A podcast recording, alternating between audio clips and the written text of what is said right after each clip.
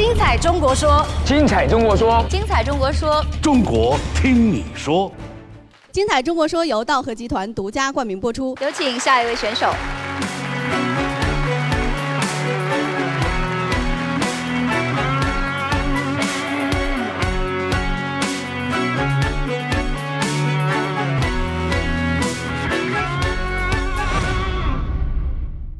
您不能穿这个上节目，为什么不能？导演，这里的黎明静悄悄。为了三十八年来一直支持我、帮助我的人，我需要为他们发声。我需要让自卑的人看到，让懦弱的人勇敢。至少还有我在为你们加油、呐喊。精彩中国说，我来了。你们准备好了吗？各位导师好，各位电视观众好，还有一百位听众朋友，你们好。呃，很抱歉我以这样的一种出场方式，呃，因为我有一些情非得已。但是，当我演讲的过程当中结束的时候，我相信你们都会明白我为什么会背对着观众。其实我也觉得这样很没有礼貌，但是真的，请原谅我好吗？谢谢。这位神秘的演讲者到底要演讲怎样的内容，需要背向观众并感到歉意呢？心相印，金欧来与您共享本期精彩。他每次送我的时候都是驼着背，拄着一根拐杖，我不愿意看到他那个样子。他最让我感人的是，在这个幸福的时代，得到属于他们的荣誉和晚年。有一种力量，一柔能平息内心的躁动，一韧能唤起前进的梦想。这就是我柔韧的力量。心相印，茶语思想。背对着观众，其实我也觉得这样很没有礼貌，但是真的，请原谅我好吗？谢谢。没有关系，我们一起来听听看你的故事。精彩中国说，中国听你说。有这样一个小孩他一出生就受到了媒体的关注，他不费吹灰之力就轰动了全世界。大家一定很好奇，为什么这个孩子会这么的特别？正是因为他天生异象，浑身长满了浓密的黑毛。我。就是那个孩子，那时候的我摔碎镜子，痛恨我自己，用手拔着身上的毛，像疯了一样不停的问：为什么偏偏是我？为什么？除了家人，没有人认可我。在母亲的鼓励下。我学会了唱歌。十七岁时，我勇敢的走出了家门，背起行囊，独自流转于全国的夜场。在夜场中，我遇到过形形色色的客人，他们为难我，他们甚至拔我的毛。有一天。我遇到了一位特别的女客人，她看完我的演出，哽咽的对我说：“她有一个非常漂亮的女朋友，但一场意外夺走了她的容貌。年轻的女孩承受不住这么突然袭来的变化和压力，最终亲手结束了自己短暂的生命。”女客人说。假如他生前能够看到你的演出，看到你的坚持和坚强，也许他就不会选择轻生。我从没有想过我能给自卑的人带去自信，我从没有想过我的存在会这样的有价值。我感受到了人生的意义。和肩负的一份责任。其实，我们世上所有的人都渴望得到别人的帮助和关怀，一个微笑，一个善意的眼神，一句轻声的话语，也许你就可以为站在悬崖边绝望的人带来希望的曙光。你们愿意做我生命中的那束光吗？真的愿意做我生命中的那束光吗？是随便谁？大家好，我是于振环，曾经的毛孩，如今的金刚。感谢你们给我这束光，感谢你们可以让我勇敢坦荡的面对这个世界，谢谢大家。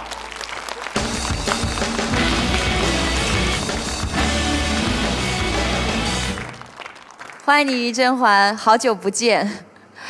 老师好，宝仪是第一次见他我是第一次见到本人，我有看过照片啊，你啊，看我有看过照片，片，然后可能看过一些你的采访，所以我知道你的故事，但第一次就是这么近的面对面见到本人，你还可以更近一点，其实可以吗？可以啊，当然没问题。因为你第一次见他我。们的曾宝仪导师，你不仅可以见到我，你还可以去用手来触摸一下我的毛毛。怎么男生第一次见到女生就叫别人摸他，这什么好意思？你好，你好，你好。你好，导师。哦，这真的，哎，对不起哦，这是真的耶。对，我觉得就我们讲的转念真的很重要。对你当然可以像刚刚你在演讲里面说的说，为什么是我？为什么？对，因为我现在要告诉我们的导师和现场的观众、电视机前的观众，为什么今天我会背对着观众。如果我今天一出场，我就是让你们看到我的脸，看到我的毛，那么我想你们会把注意力完全就放在我的脸上了。但是我今天真的，我想来到这么一个正能量的、这么一个公益性的这么一个节目舞台上，我要把我真实的感受，我真实三十多年来的经历，让你们看到，让你们听到我真实的这些东西，我的发声。所以我希望你们把注意力集中在我的故事上，哎，故事上。我刚刚有一种感觉，我觉得你的故事不应该只留在中国，应该去到全世界，因为你站出来本身就是一个故事了。而且你刚刚说的非常好，我为什么会对他的故事这么有感受？是因为今年奥斯卡颁奖典礼最让我感同身受的一段感言，是一个三十几岁的年轻编剧家说的。他说：“我小时候常被人家说怪胎，人家觉得我很怪，觉得我很别扭，不想跟我玩。我想告诉那些现在还被叫成怪的孩子们，跟他们说，你们终会找到自己的归属。等到你有机会站在这个舞台上的时候，你就知道你已经走过它了。你有机会站在这个舞台上，你告诉所有人你走过它了，而你做的这些事情可以给无数的人鼓励。这是为什么我刚开始跟梁说梁是快，所以谢谢我。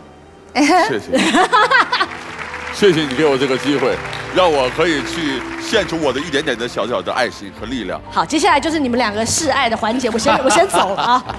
哎，呃，我这辈子呢做过的演讲，大概我估计算了一下，大概有七千场了目前。然后我听过的演讲呢，应该也也太多了，我已经记不清我到底听过多少演讲。但我从来没有第一次见到一个人是背对着我们演讲的，这是第一次，这特别的震撼。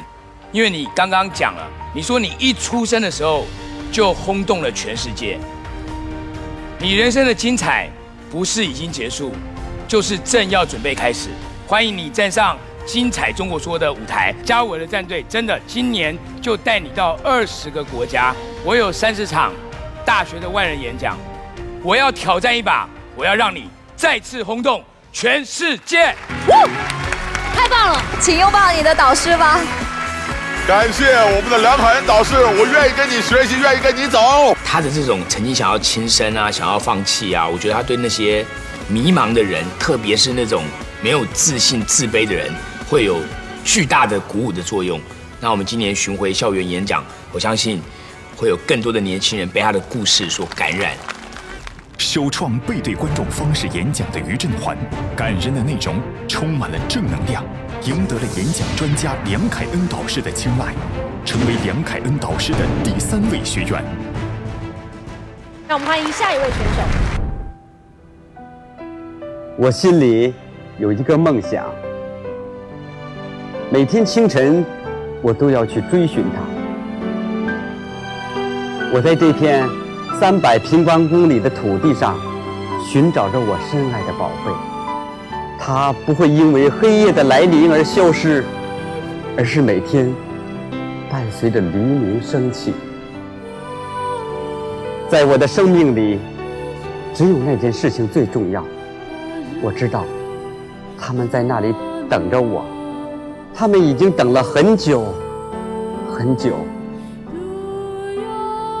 我一直在跟他们说，说了九年。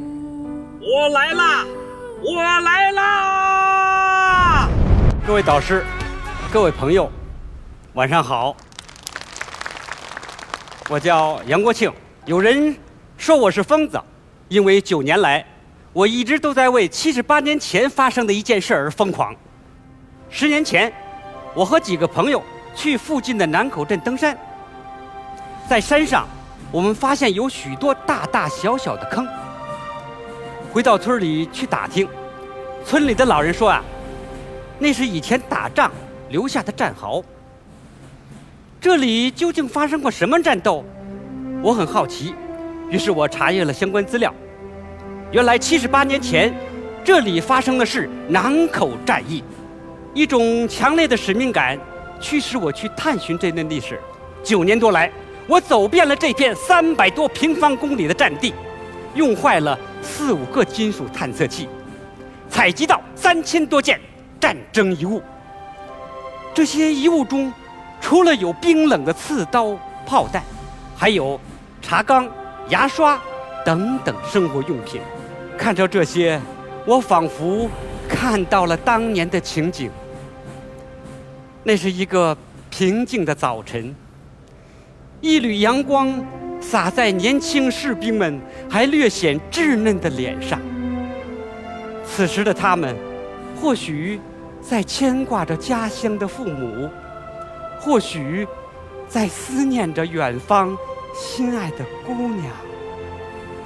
但是，当战斗打响，面对日寇的机枪大炮，这些只有步枪、大刀。和手榴弹的中国军人没有畏惧，他们用年轻的生命，用他们的血肉之躯誓死捍卫着这片土地。弟兄们，弟兄们，给我狠狠的打！敌人的进攻太猛了，我们怎么办？团长，我们还是撤了吧。咱们团的弟兄就剩咱们几个了。检查弹药。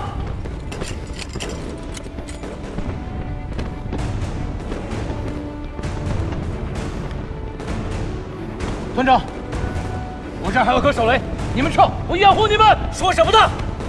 手雷给我，你们撤，我来掩护大家。走，团长，我不走。团长，我们都不走。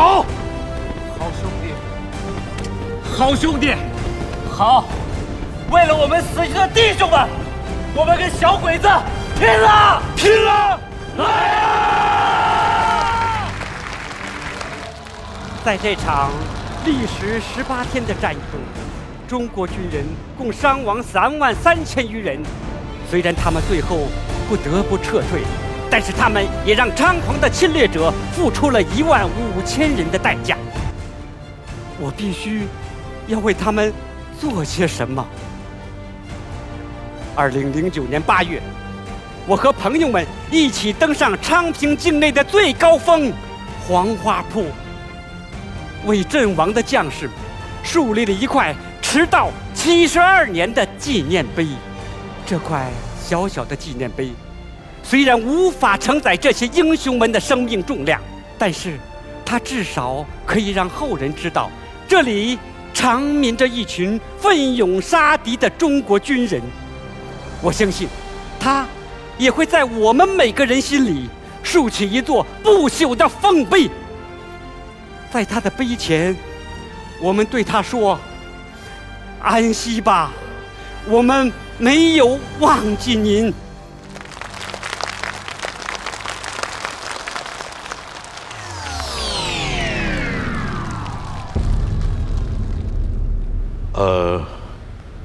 我很震撼，特别是我们在过几个月纪念抗战胜利七十周年的时候，听到你这样一番讲述。勾起了我对这段往事的回忆。我记得四十九年前我去过南口，然后进而去八达岭，那时候是一个学生。我走过那里，我从来没有想到那里曾经有这样一场鏖战。就像你刚才的题目，叫做“为了不能忘却的纪念”，是吧？我们真不该忘记他。我想在那片土地上，那些英灵们，为国捐躯的抗日英灵们，他们一定心有不甘。好在，他们遇到了你，杨先生，我向你致敬。中国有句老话物是而人非”，东西你找到了许多，居然有三千件。我特别感兴趣的是，人呢？你找没找过曾经参加过这个战役的老战士？找到了七位老兵，能给我们讲其中一位？其中一位，这位老兵叫刘宗玉，他住在河南洛阳新安县刘邦村，今年已经九十八岁了。我去了他那两次。我非常想愿意见到他，但是我每次都不想看到他，因为他每次送我的时候都是驼着背，拄着一根拐杖，站在大门口，我不愿意看到他那个样子。他最让我感人的是，到底是怎样感人的故事？竟让现场的观众及导师们热泪盈眶、感动不已呢。有一种力量，一柔能平息内心的躁动，一韧能唤起前进的梦想。这就是我柔韧的力量。心相印，茶语思想。他最让我感人的是，有一次我去，他跟我说。过年了，大队给我发了一壶油。汶川地震了，我没有钱，我捐十块钱，这就是他对我说的话。谢谢，谢谢。其实我也特别想号召一下，现在媒体人还有很多艺人都有带头来关注老兵。其实我们常常说不能遗忘历史吗？我觉得更不能遗忘的，更具体点，我们当今能做的是去关爱这些被遗忘的老兵。呃，谢谢你的演讲，我想让活着的老兵们，在这个时代，在这个幸福的时代，得到属于他们的荣誉和晚年。谢谢你，谢谢，谢谢，谢谢。那你希望你上这个节目《精彩中国说》，你最希望我们能够帮助你什么呢？我希望政府也好。民间人士也好，社会也好，就是在那些抗战英雄们阵亡的地方，能够有一个像样的纪念馆，有地方去纪念他，这就是我的一个小梦梦想。那我必须要说，今天你站在这个舞台上，其实你已经离你的梦想又在更靠近一点了。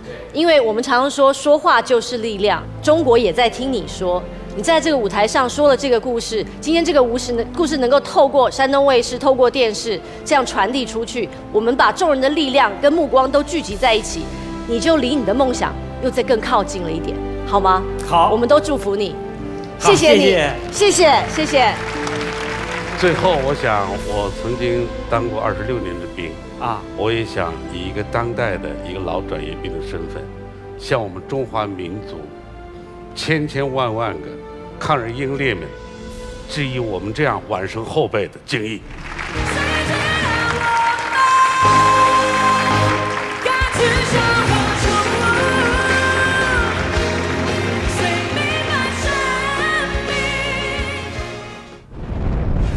本期精彩中国说导师战队各有收获，其中最大赢家梁凯恩导师获得三名学员，柳岩导师也不遑多让，获得两位学员。曾宝仪及王刚导师仍无所获，在下期有哪些选手能赢得导师的青睐，光荣抢进四位导师的战队呢？我是世界上最尽职尽责的爸爸。我被医生诊断为癌症晚期。所以大家都叫我小周迅。你刚刚的故事太棒了，香妹子真的了不起。决定权在你，永远不要做后悔的事情。